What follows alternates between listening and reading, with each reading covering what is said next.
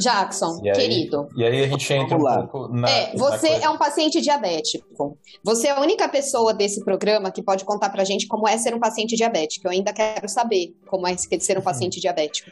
Tá? E a outra coisa que eu queria. Não, eu acho, cara, sinceramente, eu acho que isso é o principal desse episódio de hoje. Se você puder contar pra gente Tá. a sua história, vai. É isso, tá? Vamos lá. É, eu tava lá, cheguei no médico, né, achando que eu poderia rezando para que eu não pudesse ser diabético ou não. Ele fez a glicada, deu mais alta, não lembro de cabeça agora quanto deu. Até na época as medidas eram diferentes, não era 7, era 8, 9, depois caiu para 7. Aí o médico falou: Bom, agora você é diabético. Aí deu um- uma explicação: você não vai poder comer doce, nunca mais eu adorava açúcar, naquela época não podia. Quando É, foi isso? que... Quando foi isso? Foi quando eu tinha 12 anos. Quando foi isso? O ano aí. 92? Sim. 92? É. Tá. Não precisava fazer uma correlação com a minha idade, mas tudo bem. Não, É, não, não, não, não, não. Mas é pro pessoal entender também que é, naquela Tudo bem, época então faz sentido. tinha acabado E de aí, abrir mercado, etc. Então era muito restrita as coisas que tinha, né? É. É, assim, aparelho de glicemia sempre foi muito caro. medir. a- é, hoje é muito comum medir na ponta de dedo, o SUS dá o aparelhinho, né? A- a- apesar de ter. é, às vezes falta, às vezes não tem e tal, mas ho- hoje a gente é muito bem assistido aqui no Brasil, eu, eu considero. Então, a maioria, a grande maioria das pessoas tem aparelhinho, consegue medir na ponta de dedo. Antes a gente media mijando numa fita. Então você mijava num potinho, metia uma fita lá e ela dava para você. Você está com zero, uma, duas, três ou quatro cruzes, que é a relação de quanto glicose tinha na sua glicemia e tinha uma faixa. Você conseguia medir se você estava abaixo de 70, entre 70 e 140, entre 140 e 220, maior do que 250, era mais ou menos essa granularidade de dados que a gente tinha naquela época. Uhum. E, E é aí, bom, então, é interessante colocar isso, né? Que o- a, a tira de urina, ela, ela mede, assim, é complicado, é o que a gente começou, comentou no começo do episódio, que uma coisa é a glicose que está circulando no sangue e depois a outra é a que vai parar na urina. Então, quando você está medindo urina, primeiro lugar, que você já não está medindo a melhor coisa. Mas se você for parar para pensar que o monitor desse de ponta de dedo era muito caro, era o que você tinha na época que era não invasivo, né? Porque fora isso Uhum. ficam os métodos invasivos, de você ir no laboratório e colher sangue. Desculpa, Exato. pode continuar. É.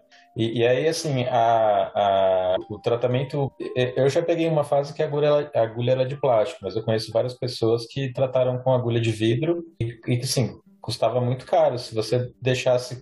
Agulha não, desculpa, seringa de vidro.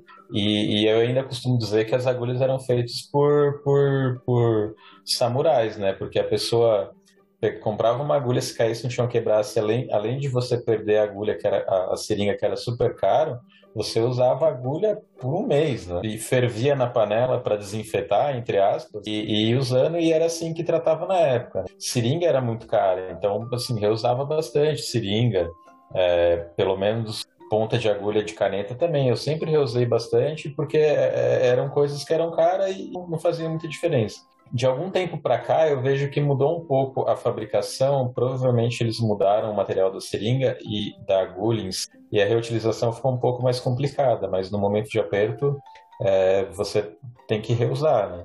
É, então, é, voltando para a pergunta, eu fiquei lá com 12 anos, pré-adolescência ali, é, fiquei diabético, aí para mim era muito complicado, porque tinha que fazer injeção, em uma hora que eu fiquei na consulta, o médico explicou, ah, você vai pegar na sua barriga aqui, tá vendo? Você vai apertar, é o melhor lugar para você fazer, toque a seringa, mete bala aí e faz em você mesmo.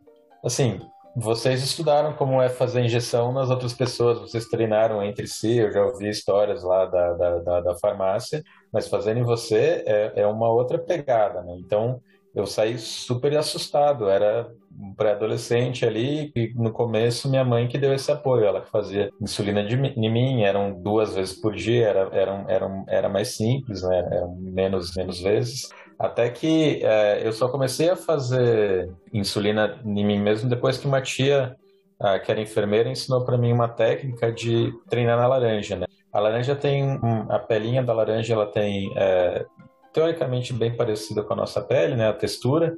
Aí você consegue, quando ela está mais madurinha assim, você consegue colocar ela na sua perna, fazer um colchetezinho ali, um beliscãozinho e, e injetar insulina lá. Para mim isso ajudou, sabe? Sentar com alguém falando, ó, você vai fazer, você vai injetar insulina assim, é, colocar agulha, fazer insulina.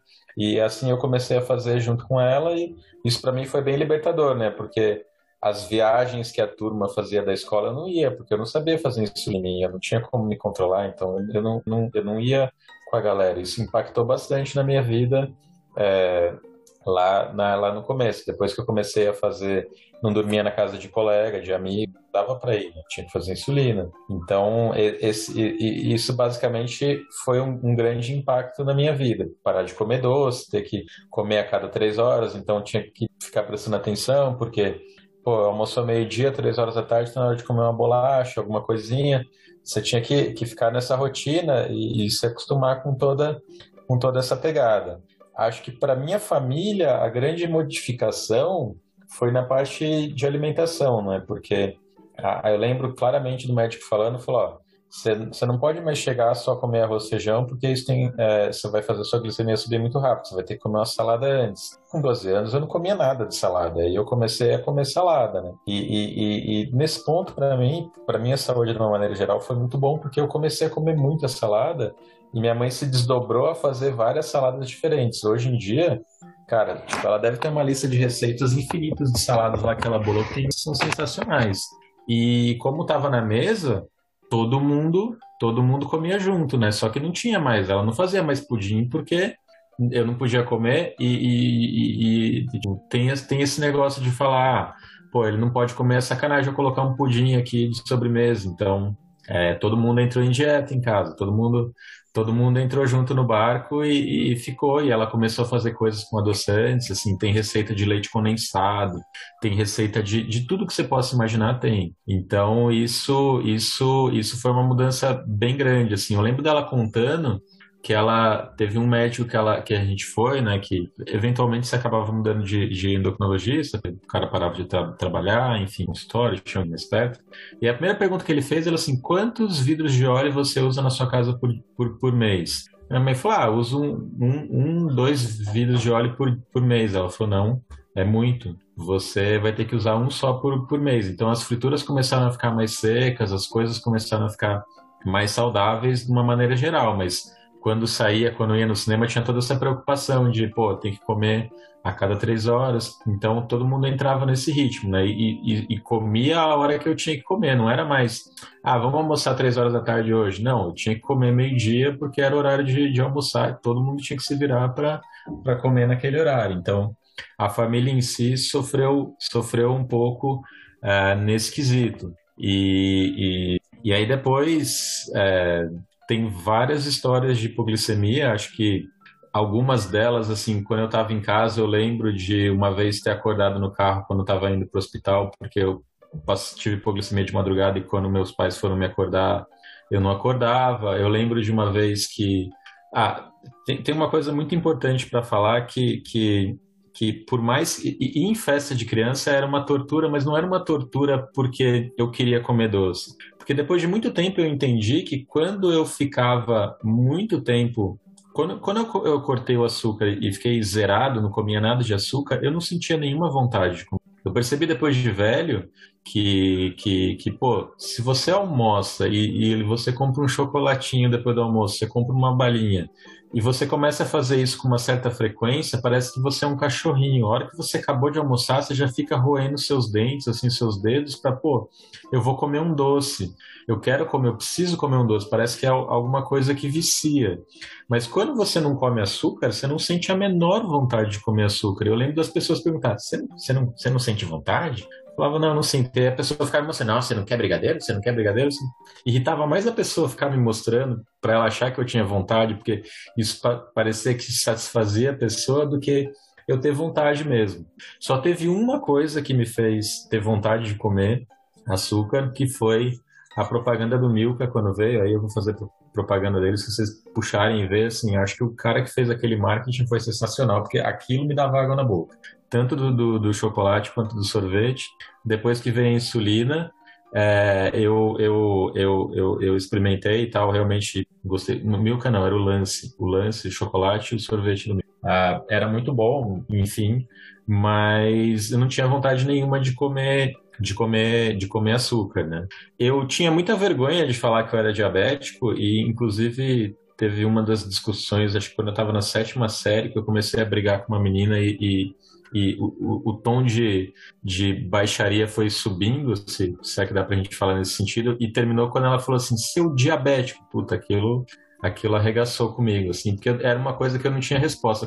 Contra tudo que ela tinha falado, eu consegui argumentar e falar contra. Mas uma hora que ela mandou o seu diabético, eu falei, pô, agora não tem mais o que falar. Mas eu, eu, eu, nesse sentido eu comecei a me fechar e não falar que eu era diabético até chegar na faculdade. Ah, em algum momento lá na faculdade teve uma, uma matéria, eu fiz faculdade de exatos, a gente tinha uma, uma, uma matéria que era de humanas. E para mim era aterrorizante, porque a gente é de exatos, a gente sabe fazer cálculo, a gente não sabe lidar com humanas. E, pô, tinha muito medo dessa matéria. E eu cheguei muito cedo na faculdade e, e, e, eu provavelmente não comi direito antes de sair de casa, então eu fui estudando para a prova, fui ficando com hipoglicemia, varei, não almocei.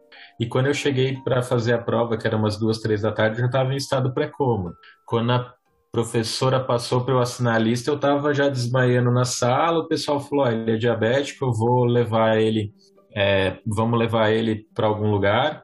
E, e, e, aí tinha uma enfermaria na, na faculdade e, e o pessoal me arrastou praticamente para a enfermaria. Dois, dois amigos lá da faculdade, cada um pegando ah, de um lado, me arrastou até a, a, a enfermaria. Chegando lá, a, a enfermeira teve a, a, a, brilhante, é, a, brilhante, não sei nem como colocar isso, mas ela chegou, não, isso daqui é cocaína. É, ele não é ele não tá passando mal de diabetes não. Eu sou diabético, diabético eu sei o que é passar mal de diabetes. Deixa ele aí que ele vai ficar na, na vai deixar aqui na, na, na, na, deitado na maca, daqui a pouco ele melhora. Jesus e... amado. É. Gente do é. céu. Calma. Caralho, velho. Puta Calma que, que piora. Piora. Aí eu morava Peraí, desculpa, que ano que era isso? Tinha pelo menos aqueles coisas de ponta de dedo para fazer? Ela podia tinha, ter feito. Tinha. Tá. Eu não lembro se tinha lá na enfermaria da faculdade, ah. mas ela, sim, poderia ter chamado uma ambulância, né? Ok. Ela olhou pra sua cara e falou drogado. Ok. Cabeludo? É, cabeludo, uhum. né? Cabeludo, barbudo, drogado. Caminho de banda? Não tinha barba na época. Não tinha não. barba, mas assim, é, cocaína, não é certo, mas assim, tem camisa Se a gente parar para ver os, os sintomas, que é a pessoa começa a ficar com sono, começa a falar mole, começa a ficar Tremer, mole, né? tremer, fica gelado, fica branco. Uhum, uhum. É, é, tudo a ver com cocaína, que o cara fica calmo, né? Ele fica. Mas, é gente, assim, não tem desculpa. Se viraram para ela e falaram ele é diabético, a mulher não podia ter pensado. Exato. Vou fazer um, um comentário adicional. É, isso é tudo que você falou, só que fica suando frio, e fica com um cheiro de maçã verde muito, muito, muito forte. E que eu saiba, quem tá em overdose de cocaína não tem esse cheiro, né? E na cocaína vai estar também com aquela cara de vidrado, vai ter, acho que é dilatação de pupila, contração de pupila, uma coisa assim. E a glicemia, não sei é, se afeta o, isso. A glicemia, eu não lembro se dilata a pupila ou não, mas tem a questão, né, que entra em cetoacidose, aí fica com esse cheiro de maçã verde na boca, e enfim, tem uma série de coisas que, que dá para que dá para sentir. Que dá para diferenciar de cocaína. Exato. e é. drogas. É. É, se você tivesse tirado cocaína, eu tava subindo no telhado, né? Pô, não, não era esse caso. E aí, a, a, partir desse episódio, eu comecei a contar em todos os lugares que eu ia, porque eu falei, pô, eu posso morrer se alguém fizer outra cagada dessa na minha vida, né? Então. E, e, e como é que você que, assim, saiu dessa? Só, só por curiosidade, assim? Então, a, eu morava com a minha tia e ela tinha acabado de fazer mastectomia, né? Tirar o seio. E, e ela teve que pegar um táxi da, da casa dela até a faculdade depois me levar para o hospital. E isso demorou mais uma hora e quarenta, porque era um dia confuso ali em São Paulo, muito trânsito, estava perto do período ali da já umas quatro horas até, até ligarem para ela, até ela decidir, ela, ela vir para a faculdade. Demorou um tempão e eu fiquei lá, né? Naquele estado pré-coma, depois fui para o hospital, eles, eles aplicaram em glicose e eu voltei rápido. Não, ou seja, não é... era para você bater as botas mesmo, né? Porque se fosse esse dia é... aí, você teria ido. Sim, é. Então, eu, eu, eu, eu, eu tenho uma grande resistência à hipoglicemia, acho que por isso que eu sobrevivi a, a, esse, a esse e outras vezes que eu tive problema. Né?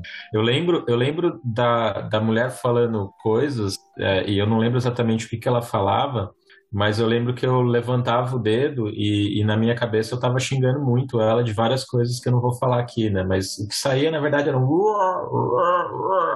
alguma coisa que eu não conseguia nem falar, né? No estado que eu tava. Que só piorava, que só para ela aparecer mais drogado ainda. Isso que é pior. É, exato, é, eu concordo. eu nunca tinha pensado por assim. Só se forçar com pode dela. É, provavelmente. E aí, uma hora que eu percebi que ela deu uma moscada, né? No, Pra você, eu tava quase em coma, ela deu uma moscada, eu levantei da maca e eu saí correndo, mas segundo os meus amigos, e tinha dois degraus, assim, da enfermaria pro pátio da, da, da, da faculdade, foi mais ou menos igual aqueles desenhos do pica-pau, tá ligado? Eu comecei a correr, e aí eu comecei a, eu inclinei a cabeça, né, e eu comecei a pender pro lado, eu comecei a correr em círculos até eu cair de cara no chão. Ai, que Aí ela pegou e falou assim. Ah, mano, essa não parece sido boa pra caralho, velho. Cara, ó, eu, eu, fico imaginando os seus amigos te zoando depois. Não, exato. Não, é, que, que passa, quem, né? Quem me falou que era igual o pica-pau foi ele. Falou assim, cara, parecia pica-pau. Você começou a correr em círculo, assim, a gente olhando, o que que tá acontecendo? E de repente você, pá, caiu. Aí a gente pegou, te levou lá pra dentro e a enfermeira saiu xingando. Aí, ó, tá saindo pena, olha só, tá revoltadinho. E, e, mas depois deu um, deu um rolo danado, assim. É, meus pais vieram na faculdade, a gente poderia ter processado os caras. Eu achei que não valia a pena. Hoje talvez eu me arrependa, que eu acho que talvez um processo ali no, no CRF contra aquela mulher seria, seria muito bom para. Porém, pra porém, é, não mistura, é porém, por favor. Desculpa, desculpa, foi mal, foi mal, porém, porém. E, e, mas na época não quis, achei que não valia a pena, já tinha ficado super envergonhado por causa daquilo que tinha acontecido, enfim. Que dona. Uhum. É, depois teve outros casos, assim, no trabalho eu sempre falava, eu, eu já eu já trabalhei com um cara que era irmão de um diabético e uma vez eu fui uma glicemia muito forte perto dele ele não percebeu, porque eu comecei a pescar, ele estava me explicando umas coisas, eu comecei a pescar e aí ele, ele, ele deu uma zoada assim, tipo, oh, você dormiu muito tarde ontem, oh, aí não. eu falei para ele, depois eu fiz exame e falei para ele que que, que tava com hipoglicemia, aí ele, ele, ele, ele ficou super arrependido. Poxa, meu irmão é diabético, eu nem percebi. Eu falei, ah, normal. Poxa. Mas é, é, é isso que eu ficaria pensando, sabe? Porque se tem uma pessoa pescando do meu lado, a primeira coisa que vem pela minha cabeça é, cara, sei lá, tá cansado, né? Eu é nunca isso, viraria pra pessoa e falaria, ô, oh, você tá com hipoglicemia? E, e, eu acho que isso que é até legal a gente falar aqui, sabe? Quais uhum. são os uhum. sintomas, porque é, eu, eu, tenho uma pessoa do meu trabalho que tem diabetes 1 e ele avisa para todo mundo também, né? Inclusive, um parênteses, eu já vi gente na internet que posta falando que é legal fazer tatuagem, por exemplo, tipo no pulso, em algum lugar visível. É. Dizendo, olha, tipo, tenho diabetes, tenho diabetes, tenho não sei o quê, né? Posso tal coisa, sou alérgico a tal coisa para o caso de, de, um dia acontecer, sei lá, um acidente, qualquer coisa assim, é, para ficar ali claro, né? Que, que é esse tipo de coisa. Parênteses, né? Porque é esse tipo de coisa que, de repente, pode fazer diferença para a vida da pessoa, né? Imagina, você sofre um acidente, fica lá desacordado muitas horas e não sabem que você é diabético, e aí demora, né? Coisas que podem ficar assim, enfim. Volta. É, eu, eu, eu não sei se ajuda muito numa emergência, porque eu acho que eles talvez nem prestem atenção, mas assim, algumas pessoas, muitas, muita gente faz tatuagem, eu, eu é uma coisa que eu, que eu pretendo fazer até, é, e, e, mas eu, eu, eu sempre falo para as pessoas avisarem que é muito importante eu conto essa história porque é, eu, eu, vejo, uhum. eu vejo isso ser uma dúvida recorrente. Assim, tem uma rede social só de diabéticos e eu vejo muitas pessoas novas perguntando isso. Ah, aviso que eu sou diabético no meu trabalho ou não? É. A, a minha, a minha. E é minha importante sugestão. porque esse cara, ele virou pra mim e ele falou: se um dia eu estiver conversando com você e eu começar a parecer confuso, se eu falar coisas desconexas, é hipoglicemia. Você me avisa, por favor, porque às vezes Hum. é. É claro, né? Se você. A pessoa. É, é exatamente o relato que você está contando agora. Por isso que eu achei sensacional. Na sua cabeça, você estava correndo, você estava xingando a enfermeira, você estava não sei o que, não sei o que mais. Na vida real, seus amigos te contaram que você estava blá, blá, blá, blá, blá, balbuciando, Isso. que você não conseguia nem Hum. formar palavra. Então, às vezes, aí- aí- aí existe um, um, um existe um intervalo ali entre o que está acontecendo realmente e o que você está pensando, e é importante avisar para a pessoa, virar e falar, ô, não, não tá fazendo sentido o que você tá me falando agora. Será que você tá com hipoglicemia? Sabe? Uma coisa simples assim? Uhum. Nessa época, o Di- o Jackson usava um, aquela, sabe aquelas tags de militar? Aquele Isso, colarzinho. Ah, ele usou por um bom tempo aquilo lá. Então, mesmo tendo isso, não adiantou. Tá. É, nesse caso não adiantou. E, e é, é uma outra coisa que eu ia falar, assim, eu usava aqueles, aqueles negócios de militar, dizendo meu tipo sanguíneo, que eu era diabético, mas nesse caso particularmente não adiantou. Eu acho uma boa para garantir, porque às vezes é, caiu ali, você tem um aviso na carteira, em algum lugar dizendo, mas sua carteira pode sumir durante o processo até você ir para o hospital. É, eu acho uma boa ter al- algum tipo de, de aviso, mas não dá para contar só nisso, só com isso. É, um- uma outra vez, uma outra vez eu passei mal perto desse cara do, do trabalho, era engraçado que tinham duas pessoas, né? Ele tava, é, a gente sentava numa baia uma do lado da outra. E aí é, eu, eu tava no mesmo estado procurando meu aparelho para fazer glicemia e eu não conseguia achar, eu, co- eu comecei a ficar puto, você fica meio puto quando você tá com hipoglicemia, você fica mais agressivo, né? É, é igual bêbado, né? Você acha que você é o super-homem, então, é, vem daí. Aí eu comecei a falar com ele, chamar ele, chamar ele, ele não respondia. Uma hora eu gritei assim: caralho, eu tô com hipoglicemia. Ele, uh, foi mal, foi mal, foi mal. Aí já começou a correr, me levaram no hospital. Foi, foi um. Dessa vez foi um atendimento rápido. Mas é, durante a minha vida eu descobri que aqui em São Paulo todos os prédios têm um bombeiro. E eu sempre fiquei um pouco mais calmo por ter bombeiro no prédio, porque é, eu sabia que eles tinham treinamento da área de saúde e tal. Então eu sempre aviso no trabalho, mas teve uma vez que eu passei mal, a- a- até desmaiar, e, e aí é, uma hora quando os caras viram que não ia dar, eles tentaram me dar uma bala, viu que não melhorava, né? A- a- a- Até engraçado você pensar que, pô, uma bala tem 6 gramas de carboidrato, e, e o, que, o que é, quando você tá com uma hipoglicemia ali de 50, 60, você vai tomar 15 gramas de carboidrato, que seria 3 balas.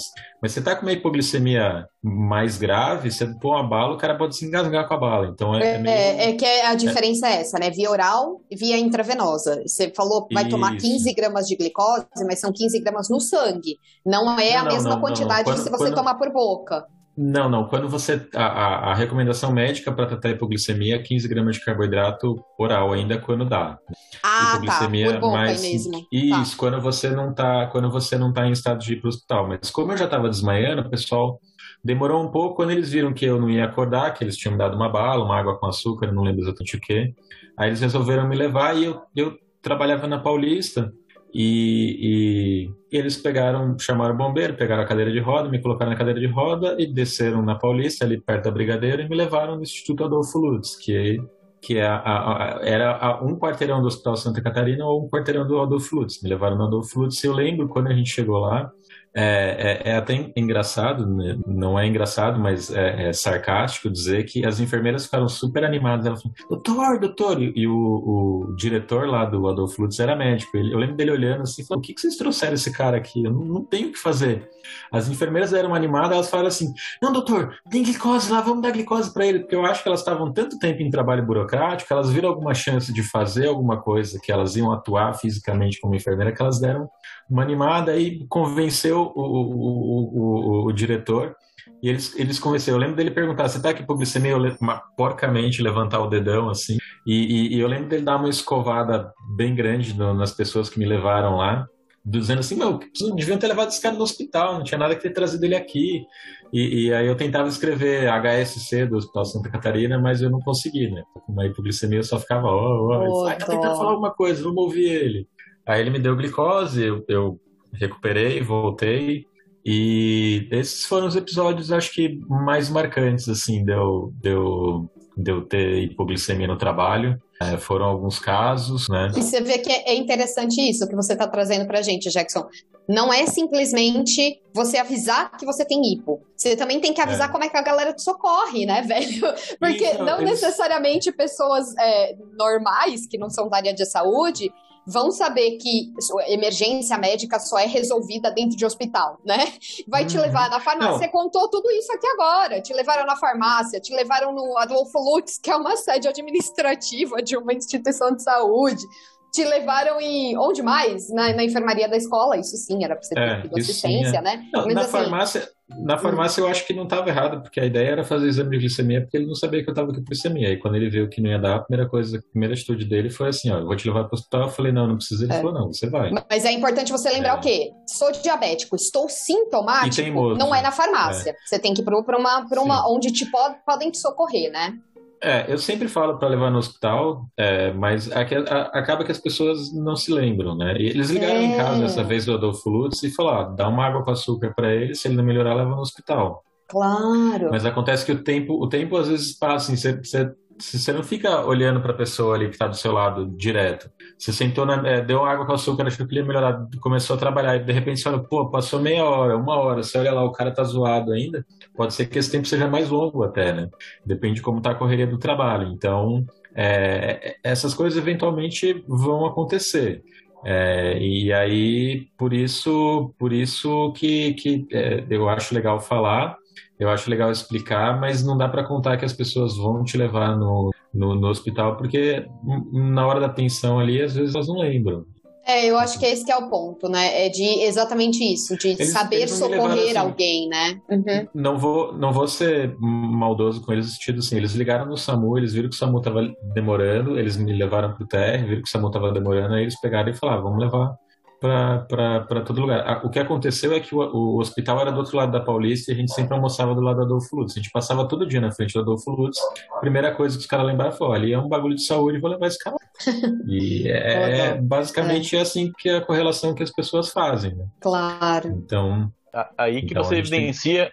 a importância de um treinamento, né? Falou, no caso dos, dos prédios do, do brigado de. Do bombeiro, é bombeiros, você pode comunicar para a pessoa, falar, eu sou diabético, estou tendo uma crise de hipoglicemia. O cara que não é treinado não vai saber como agir, né? Então isso, tem, isso, tem, isso que evidencia a importância do treinamento e é muito louco isso, né? Porque é um manejo, em teoria, super simples. De repente, a pessoa só precisa. Eu lembrei agora, eu fiz, eu fiz um estudo clínico, eu participei durante muitos anos, de... não eu, né? Mas eu era monitora, então participei de, durante muitos anos de um estudo clínico de diabetes. E aí eu lembro que a classificação de assistência, de necessidade de assistência, era mais ou menos assim. Número um, a pessoa conseguiu é, gerenciar sozinha a hipoglicemia dela. Número, sem precisar de ajuda de alguém. Número dois, a pessoa não conseguiu gerenciar sozinha, precisou de ajuda de um terceiro. Então falou, tipo, ó, não consigo ir até a cozinha, traz uma água com açúcar para mim? Beleza. Então isso aconteceu.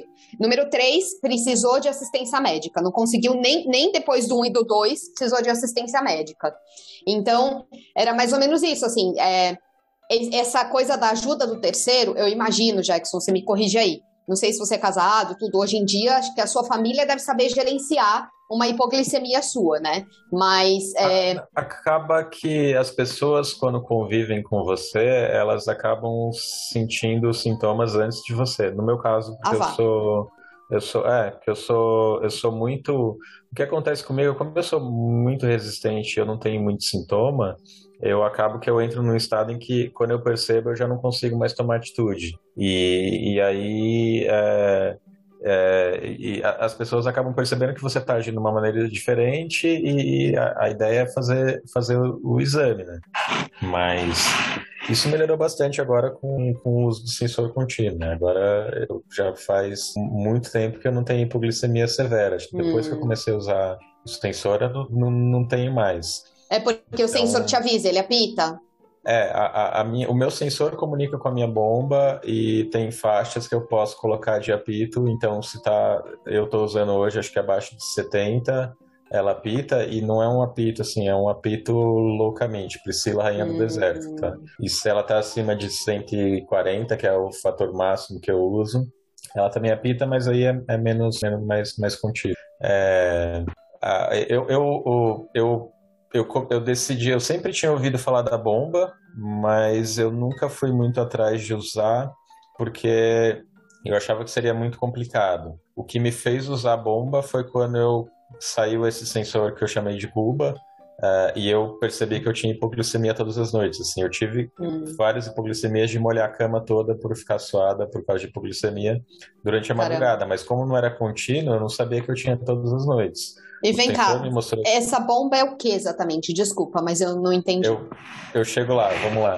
É, eu tinha de ter convulsão de madrugada, é, hum. eu, eu, tive. E essas coisas foram me fazendo ver que assim, a hipoglicemia dá convulsão. Foram me fazendo ver que, que eu tava. Que eu, que eu precisava fazer alguma coisa para tratar isso. Nesses episódios no trabalho. Teve uma vez que eu tive convulsão na frente da minha filha, então isso foi um choque muito grande para ela. Foi aí que eu virei a chave e falei: não, agora eu preciso é, tomar uma atitude. E a atitude foi é, comprar esse sensor, tá? Eu tenho uma condição relativamente boa, eu consigo, mas é, existem formas de obter o sensor de graça, a gente pode é, conversar a respeito disso. É, e 15 dias para mim foi o suficiente para entender que, para mostrar para o médico e falar: ó, eu tenho Uh, a minha, o meu, o meu, a meu metabolismo cai muito durante a noite. Essa insulina injeção contínua, ela é boa durante o dia, mas ela co começa a ser muito forte durante a noite. E de madrugada tem hipoglicemia toda noite. Isso pode ser muito grave. Então, com a bomba, né, a bomba de insulina, ela permite você tratar o basal e o que você come com a mesma insulina, porque ela consegue ir aplicando eles vendem como se a, a, a, é um equipamento eletrônico que ele aplica insulina continuamente. Não é continuamente lá, se você olhar tecnicamente, mas ele consegue aplicar doses tão pequenininhas que você diz lá, ó, em uma hora eu vou fazer meia unidade de insulina para ser o meu basal. E a grande, a, grande, a grande vantagem é que se o seu metabolismo varia bastante durante o dia, você consegue aumentar e diminuir essa dose é, durante o dia para que a sua glicemia fique mais estável. E, e, e, colocando ela junto com o sensor de glicemia, né, você consegue é, se comunicar e fazer com que ela pelo menos pare de funcionar, pare de aplicar o basal quando a glicemia tá, tá, tá, tá muito baixa ou tá caindo. E a partir daí, é, a partir desses tratamentos, é, é, um equipamento que, se vocês procurarem no Wikipedia, vocês vão ver que surgiu em 1970, era um negócio gigante, hoje é bem menor. É, eu acabei não mostrando para vocês, no final eu mostro. É, basicamente, é, é, ele fica acoplado a você por uma cânula, é, que é um tubinho maleável, flexível, e, e, a cada três dias você troca essa cânula. É, depois o sensor fica seis dias no seu corpo, esse que eu uso, o, o, o Cuba fica 14, aí é, dependendo do sensor que, você for usar, é, muda um pouco é, é, é esses detalhezinhos. E, e, agora tem um negócio que eu, que eu acho que, que, que, eu tive ideia de comentar aqui quando eu vi um, um episódio que você, Carol, trouxe alguém de algum cargo que é muito importante na área da farmácia, de algo que eu acho que é um pouco de utilização das coisas que talvez não tenha sido muito bem pensada, porque é muito ruim você ficar três dias com com, com um negócio ter que trocar ele a cada três dias, porque essa semana você troca ele segunda e quinta, semana que vem você troca ele domingo e quarta, e depois cada vez você troca ele num dia. O que eu, o que eu fiz para deixar mais fácil de eu lembrar e, e, e, ficar mais. Eu acho que nos horários, como eu dava aula, eu não podia ter que trocar. Eu, não queria trocar no, no, no, trabalho, porque banheiro de trabalho é meio zoado, é, é um procedimento complicado você trocar isso, tem uma série de, coisas. Você precisa de espaço, de, de flexibilidade, de, de, muitas coisas que você precisa fazer para trocar. Eu não queria trocar no trabalho, só que se eu fizesse para trocar de noite, em algum momento eu ia ter que trocar no horário da minha aula. Então, o que eu acabei fazendo, e eu acho que poderia ter sido pensado dessa forma, é trocar a cada três dias e meio, porque aí você garante que você sempre vai trocar no mesmo dia para o resto da sua vida. É mais fácil, né? É mais fácil, é mais cômodo para o usuário e é um detalhezinho pequeno que, que talvez pudesse ser pensado ali na, na, na, na pesquisa em si. É, talvez melhorar um pouquinho, deixar um pouquinho mais, mudar um pouquinho a composição do equipamento. É, são, são detalhezinhos que, que acho que poderiam ser levados em consideração quando está pensando no usuário que vai usar claro. a, a, aquele equipamento. Olha, eu te, o que eu te diria é que a indústria farmacêutica em geral está sempre preocupada com, sempre olhando para o usuário. Por quê? Porque ao observar o usuário, dá para se saber é, o que, que tem é, mercado, tá? Ou seja, o que, que tem aí algum alguma necessidade que não foi ainda é, atendida. Atendida, exatamente isso, isso que eu estava tentando lembrar a palavra. É, por exemplo, é, é, é, através disso que vieram os novos tipos de insulina, é através disso que uhum. vieram, sei lá, as insulinas que duram 24 horas, que duram, né? É exatamente é, é por isso. Então, assim, eu ousaria te dizer que se hoje você tem que trocar isso daí a cada três dias, é porque provavelmente eles ainda não conseguem fazer algo diferente, mas eles devem estar pensando em desenvolver algo assim, porque não é uma questão de preço, né? A indústria, eles Acho podem facilmente. Não. É, não é. Uhum. A indústria pode facilmente cobrar o mesmo valor é, por, por, por um negócio que você usa a cada sete dias, por exemplo, né? É, uhum. Não é preço, eu acho que é mais uma questão de, de possibilidade mesmo. Esse é, que você está falando que tem que esse... trocar a cada três dias é o sensor que vai na pele? Ele vai na pele, é isso? Tanto o sensor quanto a, a onde injeta insulina, os dois vão na pele. A cânula, né? Isso, é. eu, será que os três dias não é só para você diminuir o risco de infecção? Porque ele fica aberto, né? Ele, Talvez, tipo, você faz um furo, não, não é? Então, é. mas é que o, o sensor fica seis, né? Ele não tem a insulina, hum. mas pode ser alguma correlação desse tipo. Eu já dei esse tá. feedback para eles, eu, eu, não, eu não sei. Provavelmente, é, eu não sei se outras pessoas deram, mas eu já. É uma coisa que eu já falei para eles, porque eles deixaram, eles falaram exatamente o que você disse, né? Tá construindo esse produto já desde sempre, já tem várias versões, é, inclusive tem um receio bem grande das pessoas de, pô, eu vou ficar com um canudinho, uma bomba presa no meu corpo, o que que, o que, que isso é, vai enroscar em algum lugar, vai, vai sair. Era um medo que eu tinha também, de noite principalmente. É, tipo, eu me mexo muito de noite, então eu achava que ela ia voar para algum lugar se eu me mexesse mais forte, mas a primeira pergunta que eu fiz no grupo de, de usuários de bomba foi assim, ó, jogo vôlei, é, queria saber se alguém tem algum esquema, como que vocês fazem para colocar, porque eu acho que eu posso enroscar minha mão, meu relógio, aí Assim, mas não demorou dois minutos, uma pessoa escreveu, eu sou mãe de uma menina de 12, 14 anos, não lembro exatamente como é que era, ela joga vôlei, eu desenvolvi uma bolsa de insulina para ela, você quer? Eu falei, para bomba, assim, pode mandar. E, e, é fantástico que as pessoas vão, vão desenvolver, desenvolvendo essas coisas assim. Uma mãe tinha o mesmo problema que eu, ela não era costureira, ela desenvolveu uma bolsa que funciona animalmente bem, é muito legal, eu uso ela desde sempre, né? Agora na pandemia ficou mais difícil, porque de pegar, enfim, mas é, eu já pedi para ela fazer algumas coisas diferentes e, e, e, ela desenvolveu esse negócio. Eu falei para ela que ela devia vender, porque eu acho que tem mercado, mas, mas a gente acaba achando nas pessoas esse tipo de suporte. Você não vai falar que você voltou a usar uma coisa assim muito chique da moda que é pochete? É, isso é pochete, é verdade. Eu comecei a usar pochete, as pessoas me olham estranho no metrô, não tô brincando. Ela é bem discretinha. É, acho que eu. Esse receio de, de, enroscar é bem válido, eu tinha, né, de enroscar na, na porta e tal. Comigo só enroscou uma vez, duas. Uma vez foi o sensor que eu fui estender o braço assim, raspou meu braço na parede e o sensor caiu. E uma vez eu estava usando a, a, a, cânula no braço e a bomba fica né, perto da cintura. Então a, o caninho ficava correndo pelo corpo. Eu estava sem camisa em casa e ele enroscou na, na, na, porta, mas ela não, não, não desprendeu.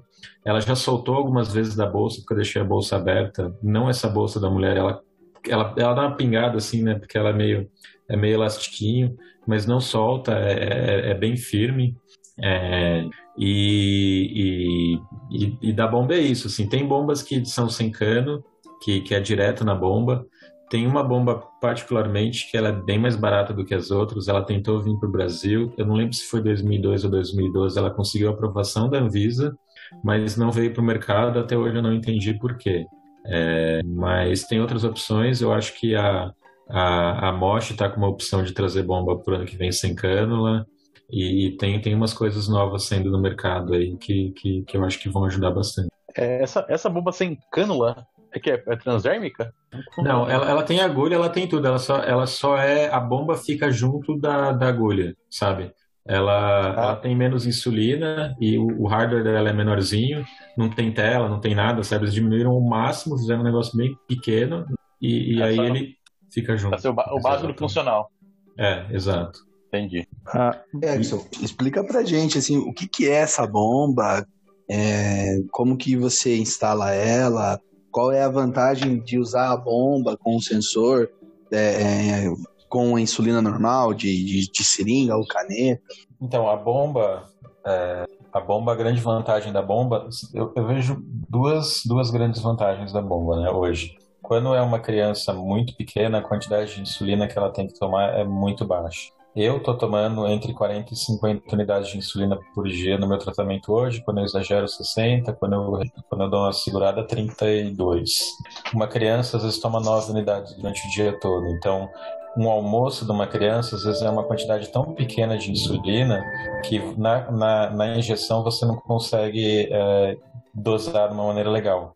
Na bomba você consegue é, aplicar deixa eu ver aqui porque eu não lembro de cabeça, mas você consegue aplicar a mim especificamente 0,05 unidades de insulina. Então, veja que para uma criança isso é muito bom, porque você consegue fracionar de uma maneira que você vai conseguir tratar ela sem ter hipoglicemias muito pesadas. Na, na caneta, a unidade menor que a gente consegue fazer é meia unidade. Para uma criança que toma 9 unidades durante o dia todo, isso é muito insulina.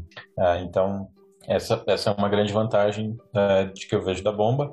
A outra são para as pessoas que, como eu, têm uh, esse problema de a, a, a, quantidade de insulina basal ser diferente durante o decorrer do dia e, e você consegue controlar uh, a, a, sua basal, porque na bomba só vai um tipo de insulina, que é a, mais rápida que você tiver, e com ela você vai aplicando essa injeção fracionada durante horas, você consegue configurar que a cada meia hora ela vai fazer uma, uma certa quantidade de insulina e com isso você regula o, a, a, sua insulina basal. Se você tiver períodos em que sua glicemia fica mais alta, você põe mais insulina de basal e se você tiver períodos em que a sua glicemia fica mais baixa, você põe menos unidade de basal. Isso sem contar coisas de alimentação. Quando você come, aí você insere faz a contagem de carboidratos e faz a insulina para bater aquilo, para cuidar daquela quantidade de carboidratos que você ingeriu.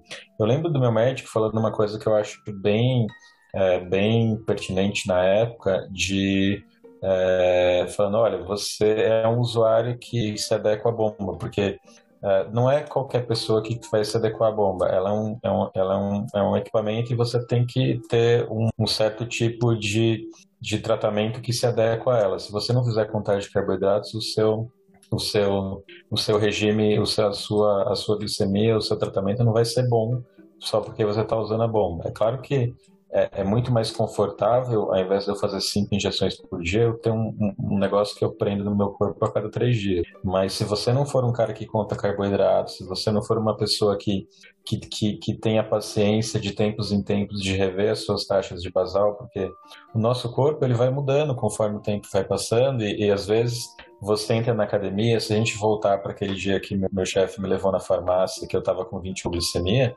eu tinha entrado na academia e eu tinha começado a fazer aula de, de bike.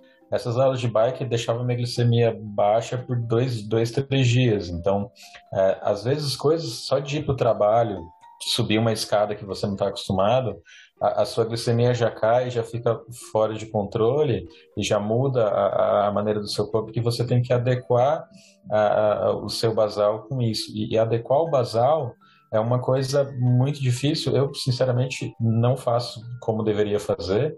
É, eu regulo de tempos em tempos, mas eu conheço pessoas em que ficam fazendo Uh, ficam três horas sem comer durante uma semana para ver quanto que é o basal daquele período. Depois, tipo, toma, tá acostumado a tomar o café às seis, começa a tomar às nove e meia para regular aquele basal daquele período. Depois puxa o café para seis, fica e come só coisa que tem só carboidrato para absorver rápido, para regular das nove ao meio dia e assim vai chaveando o almoço até fazer 24 horas. Demora um tempão, dá muito trabalho, é muito difícil fazer essa regulagem mas ela ela, ela, ela, ela é, você consegue ter um tratamento muito bom fazendo isso. Né? Eu considero que meu, meus números estão muito legais, né? Se a gente olhar pelo site, vocês conseguem olhar meus números aí de glicemia, é, tem relatórios. É, e aí, é, acho que uma outra vantagem de usar a bomba com, com o sensor é que você consegue entender o que está acontecendo no seu corpo durante o dia e a bomba, a minha no caso, ela desliga se a insulina, se a glicemia estiver muito baixa. Ela não liga de novo, ela só desliga e ela fica pitando. Mas existem, existem bombas hoje que desligam e ligam quando a insulina cai e está aparecendo uma bomba no mercado que vai entrar ano que vem, que ela vai cuidar também de quando a insulina aumenta. Apesar da bomba só desligar enquanto a glicemia cai e ela não, não religar, é, eu, eu descobri, é, então, para a bomba não é não é algo que está no tratamento do SUS por padrão.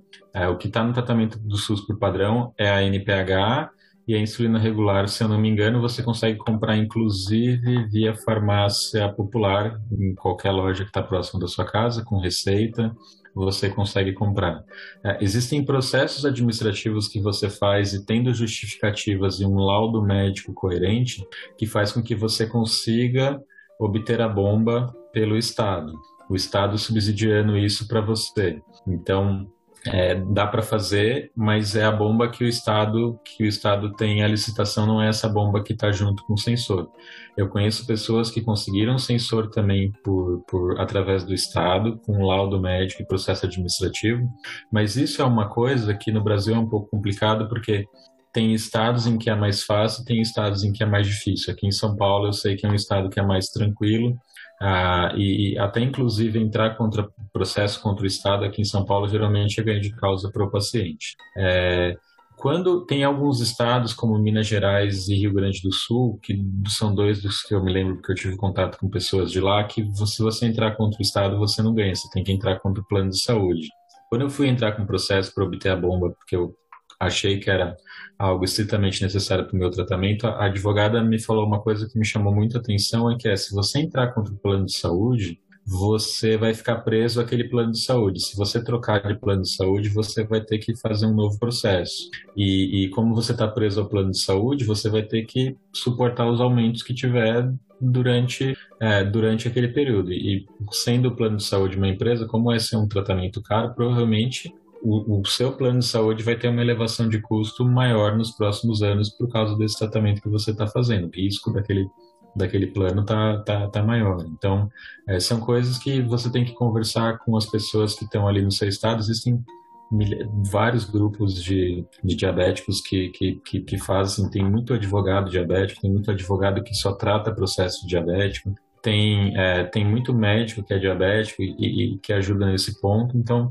é, dá para conseguir isso pelo Estado, que eu acho uma coisa é, fantástica. Não é, não é fácil, é, até assim, a, aqui em São Paulo, particularmente nos últimos tempos, tem uma coisa que eu estava ouvindo agora no episódio passado, é, falando da Sanitec e tal, é, a, a, a, gente, como diabéticos, se você for ver processo administrativo, você pega a basal em um lugar, a rápida em outro lugar e a fita no posto mais próximo da sua casa, o que sinceramente não faz o menor sentido. Você está indo num lugar pegar uma insulina e, e, assim não é um lugar que é, é, é, próximo do metrô, mas assim dois quilômetros de caminhada no meio do Bom Retiro, que é um lugar que tem camelo pra caramba. Então demora até você conseguir chegar lá. Você vai de metrô, você tem que caminhar, depois você chega lá tem é, é, é, é uma coisa centralizada. Tem gente pegando fralda, tem gente pegando leite, tem gente pegando todos os tipos de remédio.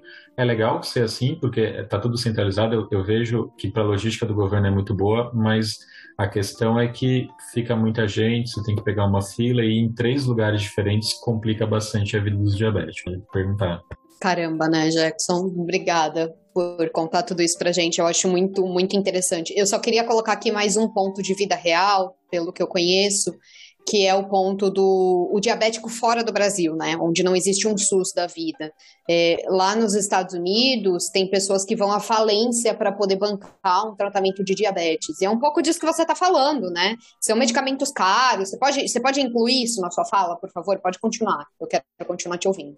É um, um bom ponto esse que você falou e me assusta me assustou bastante duas coisas quando eu entrei em rede social de diabético é que ver que particularmente nos Estados Unidos, se a pessoa perdeu o emprego ou se a empresa onde ela está resolver mudar o plano de saúde, ela pode sair de um tratamento ultra mega moderno com bomba, sensor e, e tudo mais subsidiado pelo, pelo, pelo, pelo pela empresa para ir para um, um tratamento em que não tem subsídio nenhum e ela tem que ir para NPH e para insulina mais antiga e, e mudar radicalmente o, o, tratamento de vida que ela tem. Isso é, é muito, eu acho muito legal do SUS aqui, que a gente tem essa equalização de uma certa maneira que garante para a gente um, um, bom nível de tratamento, não importa é, se você se você tem uma condição melhor ou pior. Você tem umas facilidades, né? Entrar em processo geralmente é uma coisa cara, mas dá para fazer tudo é, por via de, de meios gratuitos, dá um pouco mais de trabalho, mas é possível. Uma outra coisa que me assustou bastante lá é eu consumir uma insulina, e isso particularmente não faz parte, eu não consigo entender. Eu consumi uma insulina aqui no Brasil, que é fabricada lá por eles, por um laboratório deles, que aqui custa 80 reais o frasco e lá custa 300 dólares. Lá é muito caro, é uma doença muito, muito mais cara do que aqui, porque a insulina aqui é muito mais barata do que lá. Eu tomo duas, duas, dois frascos dessa insulina por mês e só de insulina lá eu gastaria 600 dólares. É uma coisa muito, muito alta mesmo para o padrão americano. É, eu quero dar uma, uma pincelada de organização do Sistema Único de Saúde, né?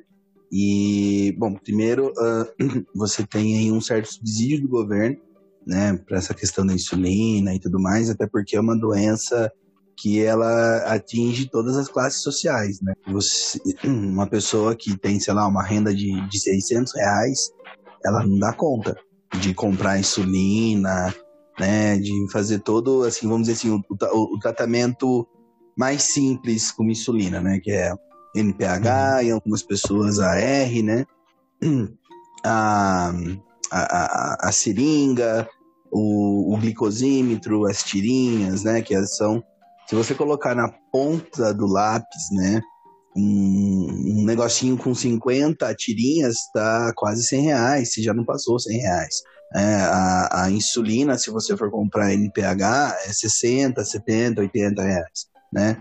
Então, é, é um tratamento caro, né? E muita gente no Brasil não tem condições né, de, de aguentar esse tipo de tratamento.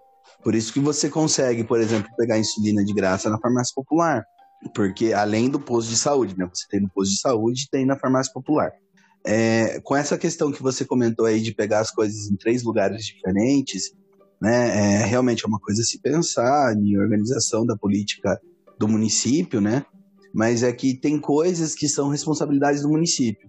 Por exemplo, a insulina NPH e a insulina é, regular. É, isso daí é uma responsabilidade do município. Então ela vai e dar. a fita geralmente... também, né? Hã? A fita também, né? Isso, a fita também. Então, é, você vai pegar onde? Você vai pegar na UBS, né, no postinho, no posto de saúde, que é um, uma instituição do município. E aí uhum. você tem a, a, as outras coisas, né, que é o regime estratégico, que eu sempre esqueço o nome, né? A gente fala estratégico é o alto custo. Aí tem um outro princípio que vamos pensar assim, é, atenção primária. Você vai pensar o quê? É, no, na insulina, né, no, no, na seringa e na tirinha, e no glicosímetro. Uh, quando você sobe para uma atenção secundária, você tem outras coisas que você vai pegar ali, a insulina com caneta, uma insulina é, de longa duração, tal. Isso daí é, é, é, é do Estado, né?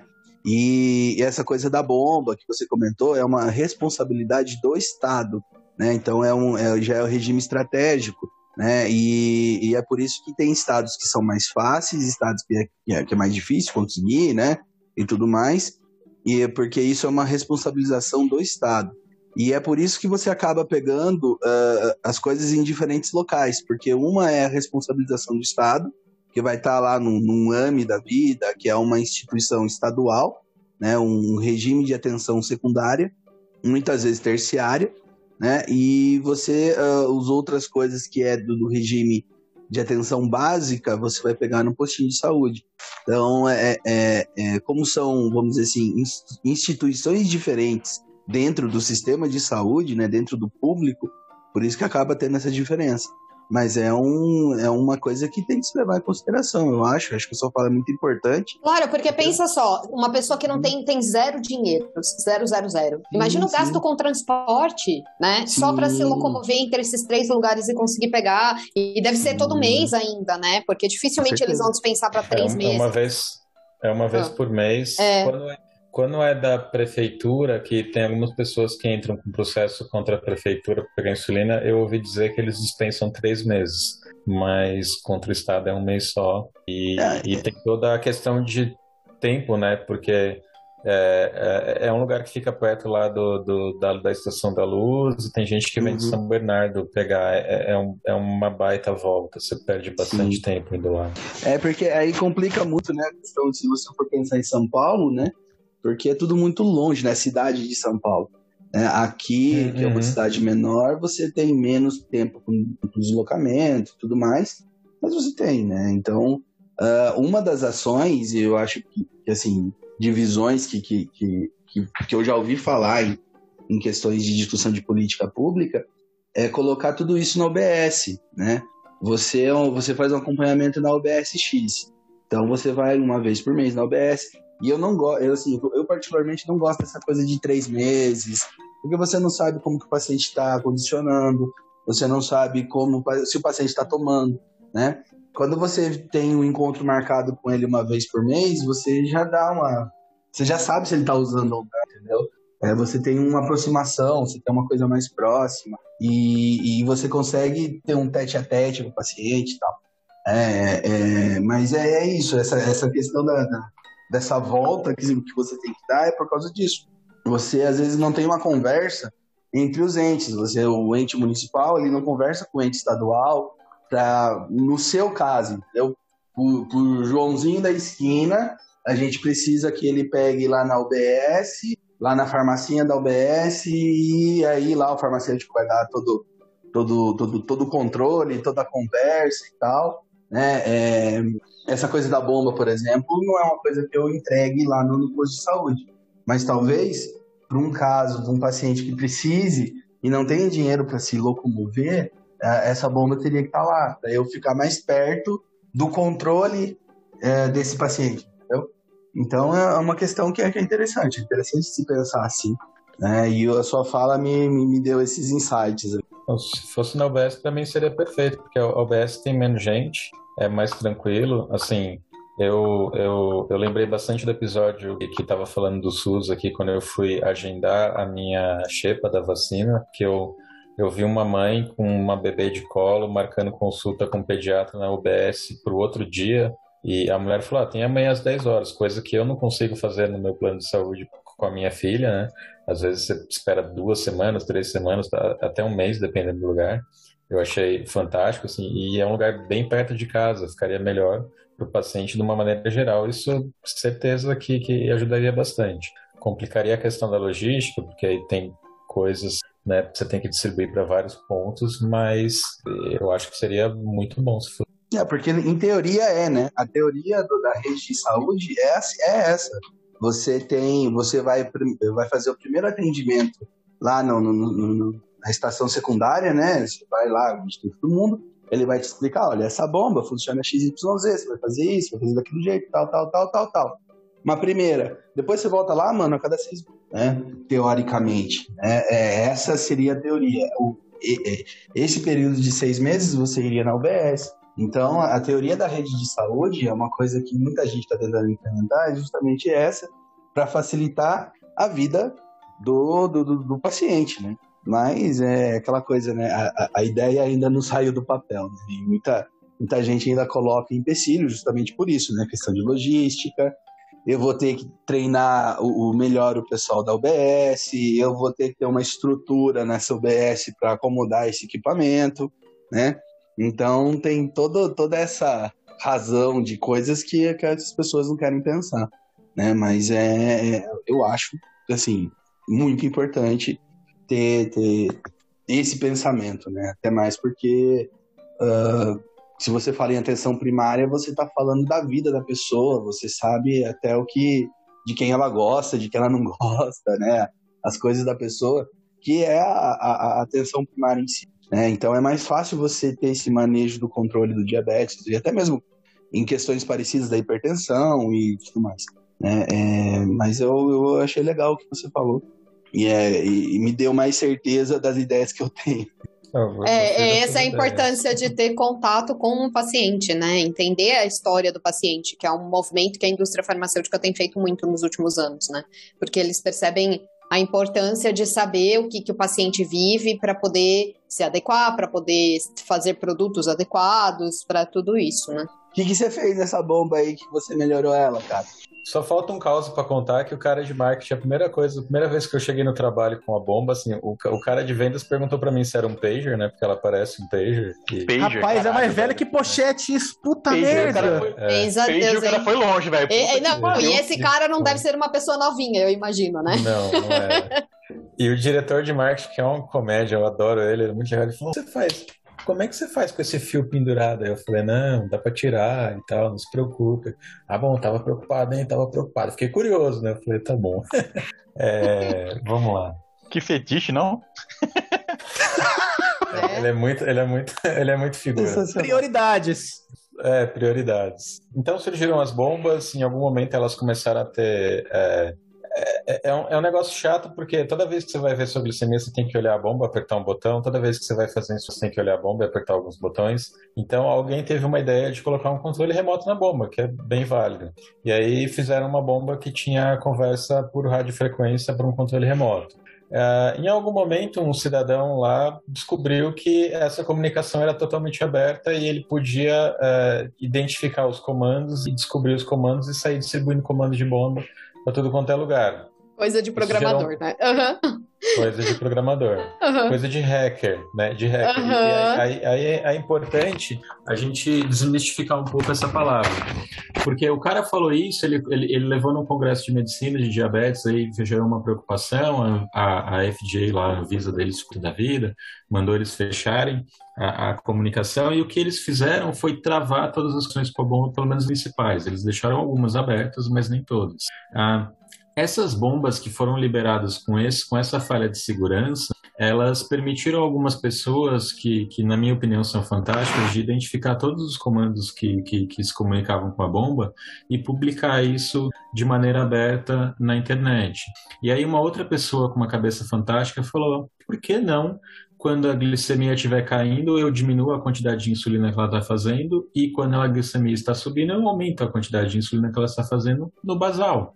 E dá uma, uma, ideia muito boa. Começou a surgir algoritmos para fazer isso, que são chamados algoritmos de looping, porque a cada cinco minutos ele lê o dado do sensor e ele vê, olha, se está subindo, qual é a tendência, quanto que subiu no último, nos últimos 15, 40 minutos. Está subindo muito? Tá, então vamos fazer mais insulina. E aí começou a surgir uma série de projetos. É, alguém identificou um hardware, alguém que tinha lá um conhecimento identificou um hardware que se comunicaria é, com a bomba e eles construíram esse algoritmo para rodar dentro desse hardware. Então você comprava uma plaquinha, essa plaquinha conversava com a sua bomba, você punha ela no bolso e a sua vida ficava numa boa. Não é ainda num processo de você comer o que você quiser, que ela cuida da sua vida de uma maneira totalmente automatizada, mas é você continua. Por quê? Isso porque, porque as insulinas demoram 15 minutos para começar a agir, quando isso começou, e o sensor mede com 15 minutos de atraso, então você já tem uma diferença ali de 30 minutos que não daria para fazer esse tipo de tratamento. Conforme é, é isso foi a ideia inicial, o, o, algoritmo foi evoluindo, você ainda conta carboidratos, mas se você errar para mais ou se você errar para menos, ele vai te ajudar a não deixar você sair muito fora da curva, tanto para cima quanto para baixo. Então, ele desliga a sua bomba, ele, ele usa um negócio chamado basal temporário, que ele determina um período de tempo e ele vai setar mais basal ou menos basal é, por aquele período de tempo. E aí, esses projetos começaram a evoluir e, e, e das bombas que estão no Brasil hoje, a que tem Bluetooth é muito bem suportada porque conseguiram mapear todas as comunicações com ela e ela funciona muito bem acoplada com esse projeto. Então, tem pessoas que conseguem ter controles excelentes usando esse tipo de, de, de, de, de software que é assim, uma pessoa como eu, como vocês se juntaram e foram conversando a respeito disso e bolaram um algoritmo e isso foi compartilhado, não com o intuito de fazer um negócio legal e ganhar dinheiro, mas com o intuito de, pô, se eu fiz um negócio que melhora o meu, o meu tratamento, alguma outra pessoa que é diabética pode usar. Então, esse, esse talvez seja o segundo momento comunista daqui do nosso podcast. É, com esse tratamento, com essa, com essa melhora de tratamento, começaram a melhorar o, o, o algoritmo e ele foi crescendo e, e, e criando coisas que, que cada vez ele está melhor. É, hoje tem para sair no mercado uma bomba que vai fazer o que esse cara já faz, o que esse algoritmo já faz desde 2012. Então, a, a indústria farmacêutica está correndo atrás, está fazendo, só que, é, na minha opinião, e aí é, é uma opinião bem particular, porque eu sou da área técnica, eu prefiro usar esses projetos porque eles já são testados por muita gente. Eu participo de um grupo da Rússia, que só o grupo da Rússia tem 1.800 pessoas usando esse algoritmo, só na Rússia. Você imagina quanto não tem de pessoas espalhadas pelo mundo, né? Então, é, aqui no Brasil tem poucas pessoas que usam, mas é, eu conheço algumas delas que estão com tratamento super, super, super, super bem. E, e cara, ajuda muito e, e, você tem que pesquisar um pouco para entender, porque não é um, uma coisa que você instala, aperta três botões ela sai funcionando. Tem uma série de configurações que você tem que fazer. E, e como isso é um negócio bem sensível, as pessoas que fizeram, fizeram ele de uma forma bem travada para que eles não tivessem problema de alguma pessoa sair usando sem saber o que está fazendo é, pra, e, e, ter problemas e eles levarem processos. Para vocês terem uma ideia, por causa de. Aí começa a esbarrar em legislações de vários países. A França tem uma legislação desde o ano retrasado ou passado que é muito restritiva. E se um francês contribuir para esse tipo de projeto e esse projeto não é um projeto que você vai lá na loja de aplicativos do, sua, da sua, do seu telefone e baixa um aplicativo e sai usando, porque ele tem a ver com saúde. Ninguém, é, ninguém até hoje conseguiu ir na, ir na Anvisa e no FG e aprovar isso para ser usado é, de uma forma é, trabalhada pela chanfrada ali ou, assinada pelas agências. Então, a primeira pergunta que me faz é assim: ah, você tem coragem de usar um negócio que não foi aprovado pela Anvisa?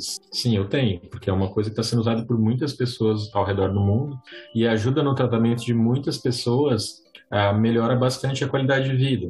Antes eu tinha que ficar olhando a minha bomba a cada, a cada, a cada cinco minutos para ver como estava indo a minha glicemia. Hoje eu olho no meu celular, eu olho pelo navegador, como eu passei para vocês, eu consigo saber como ela está. Hum. É, então, isso, isso traz uma qualidade de vida sensacional para a gente. E, e, e, assim, de madrugada é uma coisa muito completa, porque, pô, você comeu uma pizza, ou comeu uma coisa mais gordurosa, ou você foi visitar a sua tia Cremilda lá, sei lá onde ela mora. Ela fez um tempero diferente. É, quando eu fui a Recife a trabalho, eu comi num restaurante lá, a hora que eu acordei, minha glicemia estava 300, porque tinha muita gordura. E ela foi subindo por um bom tempo e, e, e subiu. Se eu tivesse esse tipo de tratamento, ele vai identificando que ela está subindo, vai fazendo insulina e ela ia chegar ali a 180, 200, seria muito melhor do que eu ter chegado a 300. E ela ia voltar muito mais rápida para o alvo do que ela voltou quando eu acordei com 300 e fiz insulina e tal. Então, é, uma coisa que o pessoal da bomba não avisa quando eles vão vender é que ela, ela não toma muitas decisões sozinhas e ela apita bastante. Então, as suas noites começam a ficar muito mal dormidas. Eu só percebi disso quando eu comprei o relógio que monitorava meu sono. Eu percebi que eu acordava rotineiramente pelo menos duas vezes por noite com ela apitando. E então, é, o, o, que eu fiz foi é, no começo da pandemia, e aí, e aí é, tem um, um, um, pensamento que eu acho bem interessante, que quando, acho que o último almoço antes da pandemia que, que eu fui para a empresa onde eu trabalho, eu ouvi um, um, dos diretores falando alguma coisa do tipo, ah, quando a gente teve a última, a última peste, eu não lembro se foi a negra, a bubônica, mas as pessoas ficaram muito em casa e foi um período em que as coisas, o pensamento de uma maneira geral da humanidade evoluiu muito, porque as pessoas ficavam em casa sem fazer nada, elas começaram a ter ideias muito legais. Durante a pandemia, Aí eu achei um projeto de um cara da Polônia que ele fez um, um controle remoto. Ele tinha um controle remoto que aqui no Brasil parou de ser vendido há muito tempo e ele ele pelo osciloscópio mapeou como é que era a comunicação com a bomba. Ele conseguiu criar um, um, uma plaquinha que conseguisse conversar com a bomba.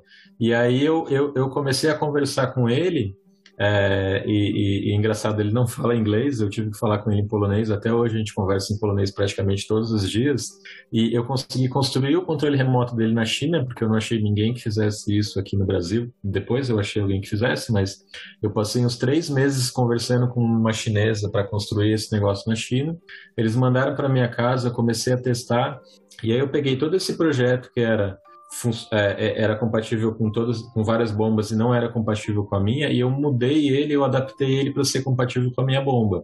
Então hoje, usando esse controle remoto do polonês e, e, e usando as alterações de software que eu fiz lá nesse projeto que está aberto, eu consigo conversar com a minha bomba e já faz uns seis meses, uns, uns quatro meses que eu durmo toda noite sem acordar, porque ela não apita mais. Essa noite apitou, se vocês olharem e ver o que saiu um pouco do, do mas é uma, uma coisa bem mais rara. Então, eu tinha três grandes objetivos quando eu comecei a fazer esse projeto. Uma delas era dormir, a outra delas era ter acesso à glicemia no meu relógio, e, e o, o, terceiro era tentar melhorar a qualidade do sensor. O primeiro objetivo eu já atingi, eu ainda tenho muito trabalho a ser feito para deixar isso de uma maneira que seja é, estável e, e, e, seja compartilhada de forma aberta e entre no projeto de uma maneira geral, que é algo que ainda está sendo discutido, não sei se vai ser possível ou não, mas é, é, acho que só de eu conseguir dormir já, já valeu muito a pena eu ter investido todo esse tempo. Não foi uma noite, não foram duas, foram assim, é o trabalho da pandemia. Custou bastante tempo, mas eu acho que para mim compensa. E ainda tem uma história bem que eu, eu acho bem interessante, é que esse polonês começou a compartilhar esse projeto com outras pessoas lá. E o a primeiro frio na espinha que eu tive foi quando alguém falou que ia usar com a filha dele para testar. Nossa, eu passei muito tempo conversando com o cara para entender. Falei, cara, isso daqui tá meio beta ainda, não tá. Né, tem alguns erros, é meio perigoso, mas o cara era, era super, super cuidadoso. E, e, acabou que eu descobri que ele fez uma caixinha para o circuitinho, porque eu andava com o circuito pela casa, né? Estando na pandemia era tranquilo, mas para sair de casa eu precisaria de uma caixinha. Eu descobri que ele fez uma caixinha porque em algum momento eu acho que ele deve ser arquiteto, deve ter alguma pegada em engenharia que, que eu não conheço. Ele bolou uma caixinha. Eu tenho um amigo, um amigão meu lá do trabalho que tem uma impressora 3D. Eu peguei o projeto, pedi para ele imprimir, ele imprimiu para mim uma caixinha. Agora eu tenho uma caixinha, eu consigo enfiar com ela no bolso e sair andando pela casa. Então, eu ajudei ele no tratamento com a filha dele, ele me ajudou fazendo a caixinha, e assim a gente vai contribuindo. O outro cara fez o circuito, fez o, o, o, software do circuito, e assim a gente, juntos, a gente consegue chegar mais longe, né? E, e uma das coisas que me chamou muita atenção e que me animou bastante em fazer esse projeto é que uma vez eu, eu eu, eu, eu tava com o computador na sala, eu liguei a TV e fui no computador para desligar. E quando eu fui no computador para desligar, esse cara que fez a caixinha tinha me mandado mensagem. Aí eu comecei a conversar com ele e tal. Chegou uma hora, nove horas da noite, eu falei para ele, foi bem quando eu conheci, falou, ah, da onde que você é? Ele falou, da Polônia. Eu falei, bom, mas você não tá morando na Polônia, né? Porque nove horas da noite é uma hora da manhã aí. Ele falou, não, é, a, a, minha rotina é mais ou menos assim, quando a glicemia da minha filha está muito alta, eu fico acordado a noite inteira monitorando é, o que você está fazendo, como ela está indo para ir fazendo insulina. Então você percebe que os pais eles sofrem bastante com os diabéticos, principalmente dos pais pequenos. E eu me senti muito feliz em poder ajudar e fazer esse cara também dormir, porque ele ficou comigo até meia-noite. Eu olhando para ele falei, cara, eu tô com vergonha, preciso ir dormir porque eu vou trabalhar amanhã. Ele falou, não, pode deixar, eu tô indo pro meu trabalho agora porque está na hora, né? Então é, é, é, muito legal esse tipo de contribuição que a gente consegue fazer, que eu particularmente consegui fazer, e hoje já tem 30 pessoas no grupo lá usando esse negócio. Então, acho que é uma coisa que, por mais que tenha feito aí, é, melhorado a minha qualidade de vida, está ajudando outras pessoas também. Nossa, que acho incrível. que é uma contribuição muito legal. Nossa, Jackson, que história demais, né? É... é sensacional. Uhum. Bora. Deixa é, eu te assim... contar. Isso que vocês estão fazendo de uma forma colaborativa e de, uma, é, de um jeito extraordinário, é, se vocês conseguissem despertar o interesse, de repente, da própria indústria que faz essas bombas, ou então de alguma empresa, para tornar isso um produto, né? É que não é não é óbvio, não é fácil, né? Não é, enfim, tem todas essas questões, mas é, é, o, que, o tornar isso um produto, que eu quero dizer, é você poder tornar ele acessível por qualquer pessoa e não só uma pessoa que tem um conhecimento técnico específico, né? Uhum. E tornar isso é, é, escalável, né? Eu acho que é isso que é interessante. É, assim, tem essa complicação de por exemplo, eu não posso construir o aplicativo e distribuir para vocês por causa dessa legislação francesa, claro. porque tem algumas pessoas da França que contribuíram e elas podem ser presas. Isso é uma uhum. coisa bem uhum. séria. Exato. Mas tem uma coisa que, que, que eu acharia legal discutir com o pessoal da Anvisa, por isso que eu tinha pedido para vir, que é a questão assim, tem uma associação americana que fez, pegou esse projeto e colocou para ser aprovado pelo FJ, mas é, por exemplo, ele só é aprovado para celular da Apple, porque eles, ele, assim, é um investimento muito pesado você fazer ser aprovado por qualquer agência de referência. E, e, e tem que ser muito, é. muito, muito bem estabelecido. Então, Sim. acaba ficando, de certa forma, limitado, né? Uhum. é porque você tem que isso. pensar que, querendo ou não, por mais que seja é, isso daí é uma nova tecnologia em saúde, né? E novas uhum. tecnologias em saúde, elas entram, elas já têm um, um fluxo de aprovação estabelecido, né? É, é, a mesma, aí entra na mesma questão das dificuldades que a Malele tem, quem a gente já entrevistou aqui, né? Ou então, tudo que é feito de forma colaborativa, que não tem um investimento, é, é, é difícil para você conseguir é, por exemplo, ter uma aprovação da Anvisa, né? Porque uhum. provavelmente, no seu caso, no caso disso daí que você está falando, isso daí, para você é, vender na forma de um produto e você dar acesso para muitas pessoas, você vai precisar fazer um estudo clínico disso daí, entendeu? Sim. As pessoas, você vai ter que pegar voluntários que queiram utilizar, você vai ter que acompanhar esses voluntários, colher dados desses voluntários e depois, quando você chega para a Anvisa pedindo aprovação, você não mostra só o código, ou a programação, ou toda a tecnologia que foi desenvolvida. Você fala, Anvisa, eu tenho essa tecnologia aqui, e eu tenho os resultados de um estudo clínico que me mostram que ela não tem risco e que ela agrega benefício para a vida dos pacientes, né? Hum. Então, é por isso, porque é, a legislação ela é criada por um motivo. A legislação ela é criada para você garantir que quando você vai dar amplo acesso de uma determinada coisa, essa determinada coisa não implique em riscos para as pessoas, certo? Certo. É, eu, eu, concordo, mas talvez é, ela funcione bem para empresas, mas para esse tipo de projeto é. a, atrapalha nesse ponto, né? É, porque não tem financiamento, é, né? Acho, uhum. É, eu ainda acho que, por exemplo, equipamentos, é, é, assim, na Coreia tem bombas aprovadas que não estão no Brasil, na Europa tem bombas aprovadas que não estão no Brasil, nos Estados Unidos tem bombas aprovadas que estão no Brasil e no Brasil tem bombas aprovadas que não estão nos Estados Unidos. Por que não fazer essa questão da aprovação das bombas ou, ou dos equipamentos físicos uma coisa que, como, como mais próxima do que foi feito para vacina, tipo, ó, se uma das quatro mains lá aprovadas, quatro principais, pode ser em todo lugar, porque Assim, até antes da pandemia, tinha gente que viajava com frequência para os Estados Unidos para comprar coisas lá ou para a Europa e quando vinha trazia equipamentos de saúde de lá é, para fazer o seu tratamento aqui ou que, que alguém fique mandando pelo correio. Porque como não é nada que está sendo aprovado aqui, ela não pode nem importar, porque se, parar, se, se eu comprar num site um negócio que não está aprovado aqui parar na, na, na barreira lá da lá em alfândega. Curitiba, uhum. é, na alfândega não passa, né? E, e, e talvez, acho que isso, isso a, a, acontece com fármacos também.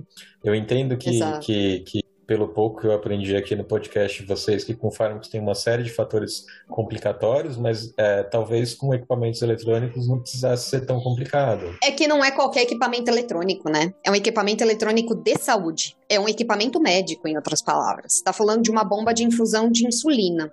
Então, tem uma regulação específica para isso, né? Não é comprar um iPad. Você está falando de um, um, equipamento que é invasivo, por exemplo, né? É um equipamento que o uso dele tem um risco inerente. Então ele tem que ser regulado, sabe?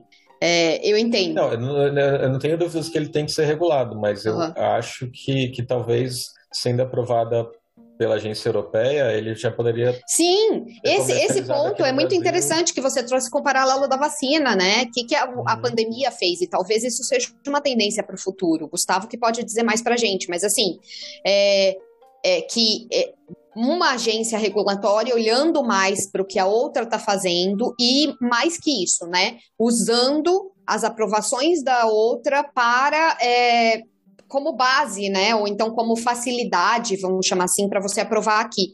Eu lembro da conversa sobre vacina que o Gustavo falou que no caso de vacina era complicado, porque as, as, necessidades da Europa não eram necessariamente as mesmas do Brasil e que às vezes uhum. era, a vacina era produzida em diferentes lugares e que isso tinha um impacto no produto e que isso tinha que ser avaliado caso a caso. Então você não podia simplesmente pegar uma, uma aprovação da EMA, que é a agência europeia, e aprovar para usar aqui também.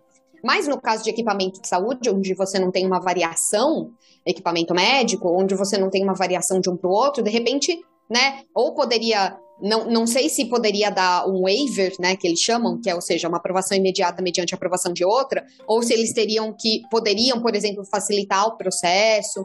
Mas às vezes também, Jackson, tem que ver se essa facilitação de que o, o equipamento possa ser usado ou aprovado para usar no Brasil não necessariamente implica que a empresa que produz vai ter interesse de comercializar ele em território nacional, né? Então. Então, eu, eu sempre correlacionei a, a não ter interesse em comercializar aqui ao, ao, ao, a dificuldade de, de, de aprovar. Olha, eu Mas não diria. Talvez é. Talvez um equipamento eletrônico eu consiga comprar numa loja online fora e eles entregarem para mim e eu não preciso que a empresa comercialize aqui, né? Exato. É, é, que assim, no caso desse equipamento médico, eu não diria que de repente, ó, vai, eu não entendo o suficiente de, de equipamento, da área de equipamentos, tá? Mas eu não sei o quanto a aprovação regulatória é um gargalo para que as empresas deixem de comercializar o produto nacionalmente. Talvez não seja só a aprovação regulatória único gargalo. Talvez seja a própria capacidade de produção da empresa, talvez seja outras legislações, por exemplo, o fato de, sei lá, de repente ele tem que ter um representante em território nacional, isso já complica a vida. É, porque, assim, às vezes não é só é, é, simplesmente trazer o equipamento para cá, ele tem que montar uma estrutura aqui, né? Ele tem que montar uma estrutura de dar suporte para esse equipamento, ele tem que montar uma estrutura de vigilância. É, eu estou falando do fabricante, tá? Então, uhum. de repente, para esse fabricante não vale a pena, sabe? Porque existe toda uma regulação que, que vai exigir não simplesmente que ele te dê acesso, ou seja, que ele venda numa loja onde você pode comprar aqui no Brasil, entende? É complexo. Okay. Aliás, a gente já trouxe alguém de equipamento de, que, que trabalhe diretamente com equipamentos na área de saúde? Ainda não. Seria, seria, interessante, né? Ainda não. A gente não Totalmente. trouxe, mas é interessante. É porque é muito complexo, Jackson. Não é simplesmente você poder comprar ele numa lojas americanas, por exemplo, sabe? É, é. E assim, eu, eu quero é, frisar também, né? Que pelas conversas que a gente teve lá com a Bari e tudo mais, a, a Anvisa está buscando uma desburocratização das coisas, né? Então, é, o, o quão difícil você conseguir uma aprovação da Anvisa é muito parecida com uma aprovação, o quão difícil é uma aprovação da FDA, da EMA e tudo mais, né?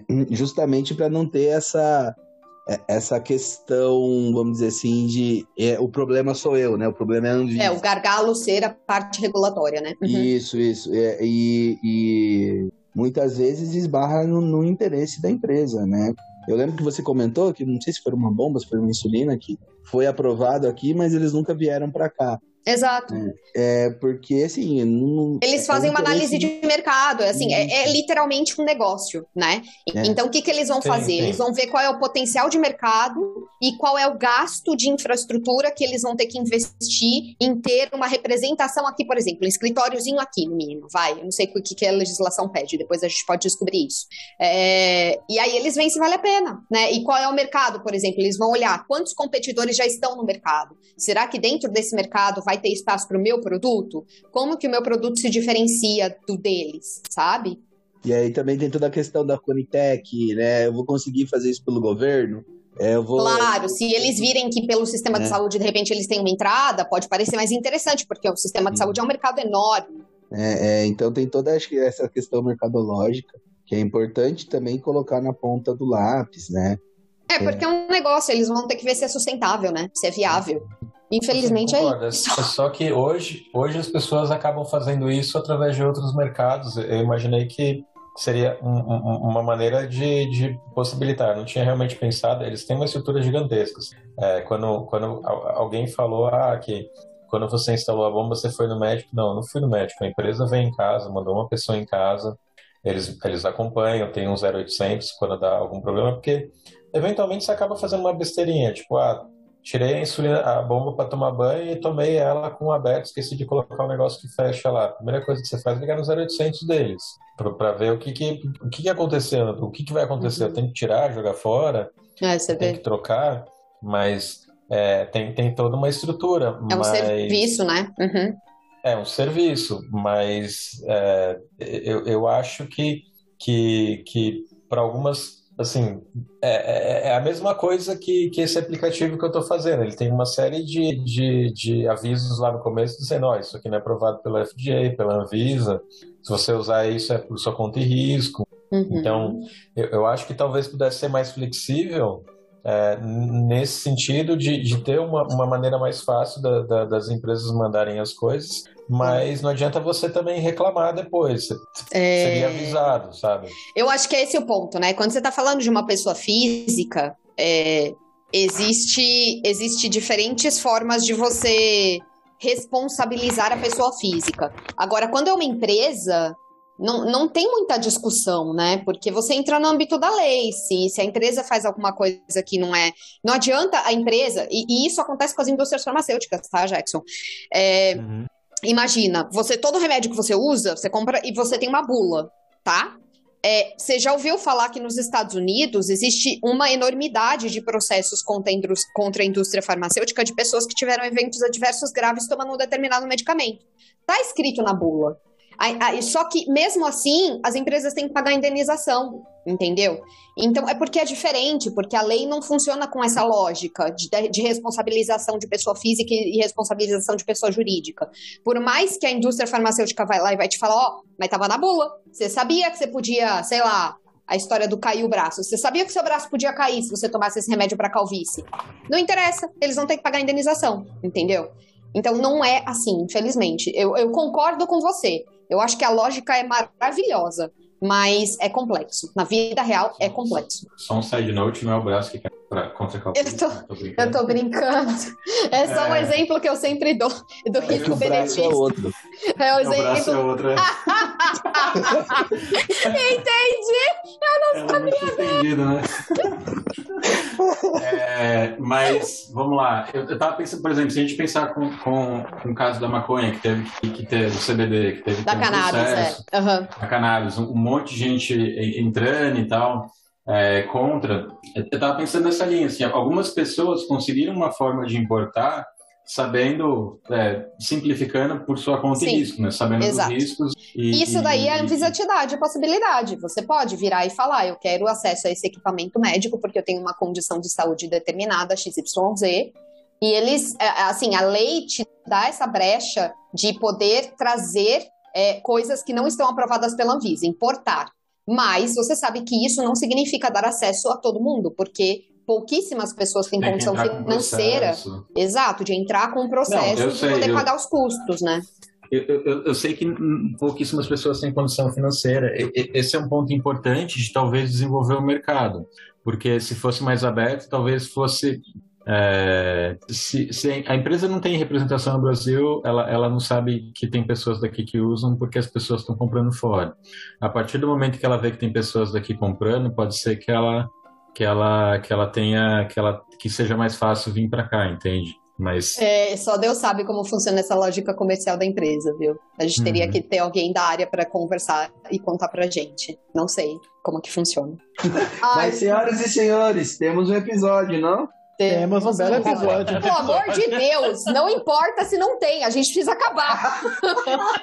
Tem mais Estamos uma coisa aqui há duas falar, né? horas, né? eu não almocei ainda, tô começando a ver estrelinha. Né? Nem eu. Exato, então vamos, vai. Tem uma coisa importante que eu esqueci de falar, é, rapidinha. Se vocês olharem agora, minha glicemia está 100, isso é chamado de unicórnio, porque é um negócio muito difícil de conseguir para um diabético. E tem uma outra coisa que a gente chama de unicórnio, que os sensores, eles são, alguns deles são calibrados ou não, é bater a ponta de dedo com o dado que o sensor está mostrando. Oh. É, então, achei legal fazer esse comentáriozinho besta para encerrar.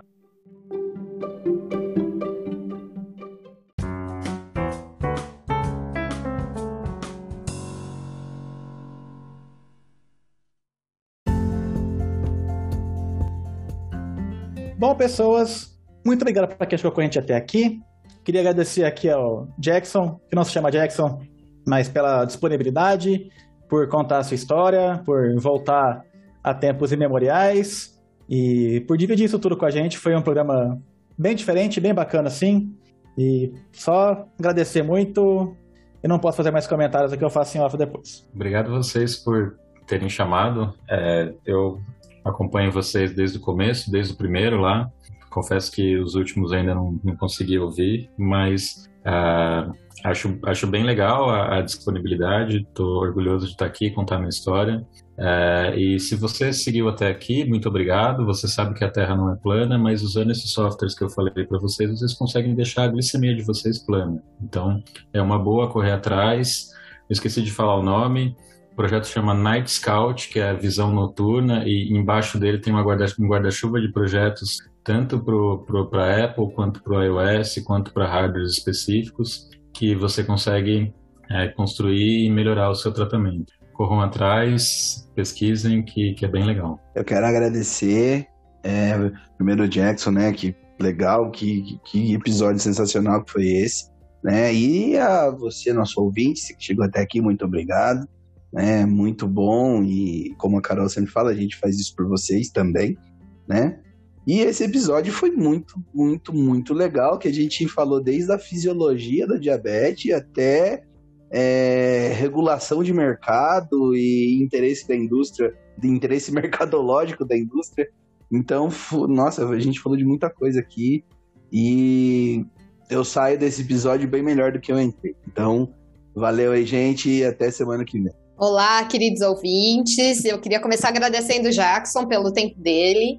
É, muito obrigada por vir aqui hoje. Olha que foi bastante tempo, hein? Gente, eu não podia ir embora sem essa. Aliás, a sua frase de efeito de deixar a glicemia plana, gente, sucesso.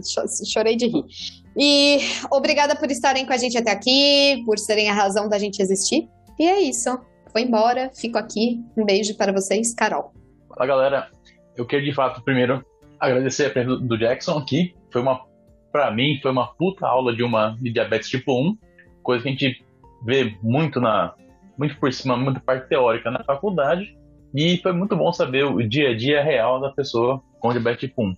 Como disse o, o, o Johnny, eu saí dessa, dessa aula muito melhor do que eu entrei. Do mais, até a próxima, galera.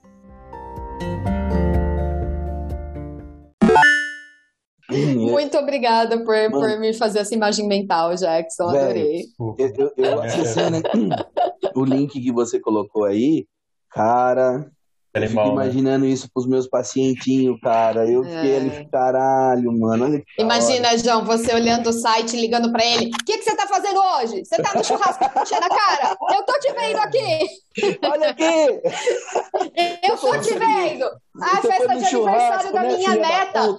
Foda-se a festa de aniversário. Você não vai comer bolo. cara, não. Eu, nossa, é, é que assim, é, é difícil você é, implementar uma tecnologia no SUS e tudo mais, até que é um pouquinho da discussão do, do episódio passado, mas, cara, que da hora, que da hora. O que dá para fazer. Se eu, te disser que tudo que está sendo feito aí, está sendo mostrado, foram feitos por garotos de programa como eu, que está disponível na internet de graça, você só precisa ter um pouco de é, conhecimento ali, estudar um pouco as coisas, porque você consegue fazer com todos os diabéticos. Cara. Enfim, sem querer passar pano para a indústria aqui, vamos, vamos caminhar para o encerramento, vamos gente? Lá. Né? Cinco horas é... de programa? Tô e o hack? Aqui. E o hack? Já, já me arrependi de, fa de fazer o zoom pago nessa bagaça. Já me arrependi.